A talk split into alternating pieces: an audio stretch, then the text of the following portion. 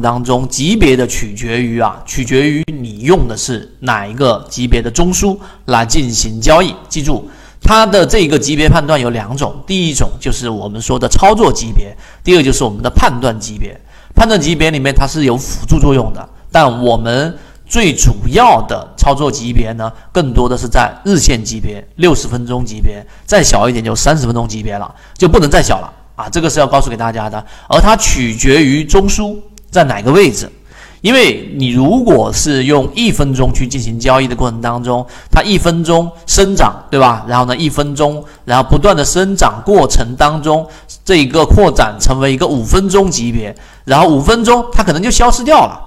那也就相当于是你在看一个分时图一样，一个分时图的，哪怕它是出现了明显的标准的背驰的第一类型买点，你进入进去，它也会大概率在小级别。的过程当中去消失掉，所以呢，在交易啊，我们的操作过程当中，为了避免这种情况发生，更多的我们是做这一个，刚才我这里给大家说的日线级别、六十分钟级别和三十分钟级别，这是第一个要告诉给大家的。那当然，我们为什么取名叫做放大镜啊？这个缠论的级别里面一个很核心的提取出来给大家，就是你要像。为什么我要去看小级别呢？就像我们的华兰生物啊，我拿华兰生物做例子来告诉给大家，我们大概是在华兰生物这些位置左右的时候，我们就选择在自选鱼池当中给剔除掉了。为什么？对吧？待会我会给大家去讲，因为中间发生了一些问题。那这就像你远看，哎，这是一个美女，对吧？但如果你再走近一点，哎，你就发现她可能不如在远处看的时候那么美丽。如果你再走近一点，你发现哇。这一个都是满脸的这一个化妆品，再用放大镜来看，那都都到毛细孔了，那自然美女就不是美女了。那所以级别的一个很核心的这一个关键，就是我们要从一些小的级别来看出一个标的它在上涨过程当中的不正常的状态，或者说是它已经涨到一定阶段了。就像我们说益丰药房现在也是同样的道理，它已经是强弩之末了。那这个时候在小级别上。啊，你可以用三十分钟或者十五分钟级别，发现它出现了这样的一个量能衰竭和这一个中枢的一个背驰啊。待会儿我给大家讲背驰，很多人都搞不清楚。那我在后面的这一个训练营里面也会讲到怎么判断背驰，很简单，不复杂。所以你要明白这个道理，你要明白我们看的这一个级别，这个没有第二答案啊。你说我看五分钟级别行不行？那你自己要看五分钟级别也行。但是我们说的是概率和共性，对吧？我们认为三十分钟、六十分钟跟日线作为操作级别，就这三个选项就已经差不多了，不需要过分去看一分钟级别。那操作明确这一个级别和次级别的关系，那我们最终的目的和第一期的择机缠论一样，肉眼识别。那今天我们讲的训练营完成之后，这几节短短的几节之后完成，你一样可以做到肉眼识别。那好，我们来看为什么华南生物这样的标的我们会把它给剔除掉的根本原因在于什么地方？记住，这里有三个顺序。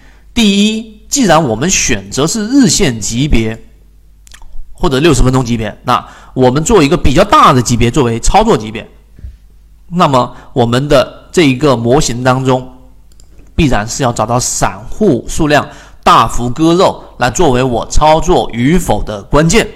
这一点大家牢牢记住，你要记住，你单纯拿一个标的来看缠论的时候，成功率啊啊其实不高，因为它是一个呃这一个操作系统，它是一个介入和卖出的系统。但是如果在选股角度，你没有用到我们所说的这一个散户割肉模型，那就有问题。那在华南生物当中，我为什么以这个作为一个呃这个初始呢？你会发现啊，我切换到华南生物给大家看一看。大家可以看一看华南生物，华南生物。但今天我们的自选鱼池的德赛电池出现了一个封板，后面啊，我顺便给大家看看德赛电池。我们的自选鱼池当中，德赛电池大家都应该有，对吧？那么自选鱼池当中，以后还会更多的这种情况。你不要等它像今天德赛电池，今天能不能进呢？那毫无疑问，今天这种封板能进去的概率是很低的。我们要在低吸的位置，你看这里面连续出现了这样的一个底分型。并且呢，啊，也是在一个黄金分割的这个关键点位遇到了一个支撑啊，这个我后面细讲。那么我们第一点一定是要从散户数据，你看德泰电池散户数据减到百分之十七，减少百分之二十九，它是我们筛选它的第一要素，这点一定要记住。那回到刚才我们说的华兰生物，所以你在这个地方去分析它的顶底分型、量能衰竭。你的第一步应该看到的是，它在二零二零年的二季报跟三季报，其实散户数量已经大幅增加了，这其实就已经拉响一个警报，不要刀口舔血。这个是我要给大家讲的核心的第一个筛选的，这是有优先顺序的，是散户割肉模型。第二个就是超跌突破，我教大家第二个技巧，超跌突破，我们已经把这个信号分享给所有的进化岛里面的各位了。那那你要知道，你在这个地方上去用缠论的逻辑来判断的话呢，其实它并没有出现我们说的很明显的一个背驰，因为这是一个中枢段嘛。然后这一笔 A 小 a，然后这一笔 B 对吧？它是一个盘整背驰，它其实并没有背驰，它因为 B 段就是我们说的这个地方啊。待会我说那个地方，我说到后面大家都明白了。这个小 B 段和上涨的这个小 A 段，就进入到中枢的这个小 A 段相比较来说。实际上，B 段它并没有怎么样，它并没有比 A 段要小，它还是上涨量能很强的这一个回踩形成的一个中枢。那实际上你并没看出什么端倪。但是问题是什么？我把这一张图再放大给大家看。问题是出在了它的这一波调整直接打到了我们所说的次下趋势以下，变成了弱势超跌。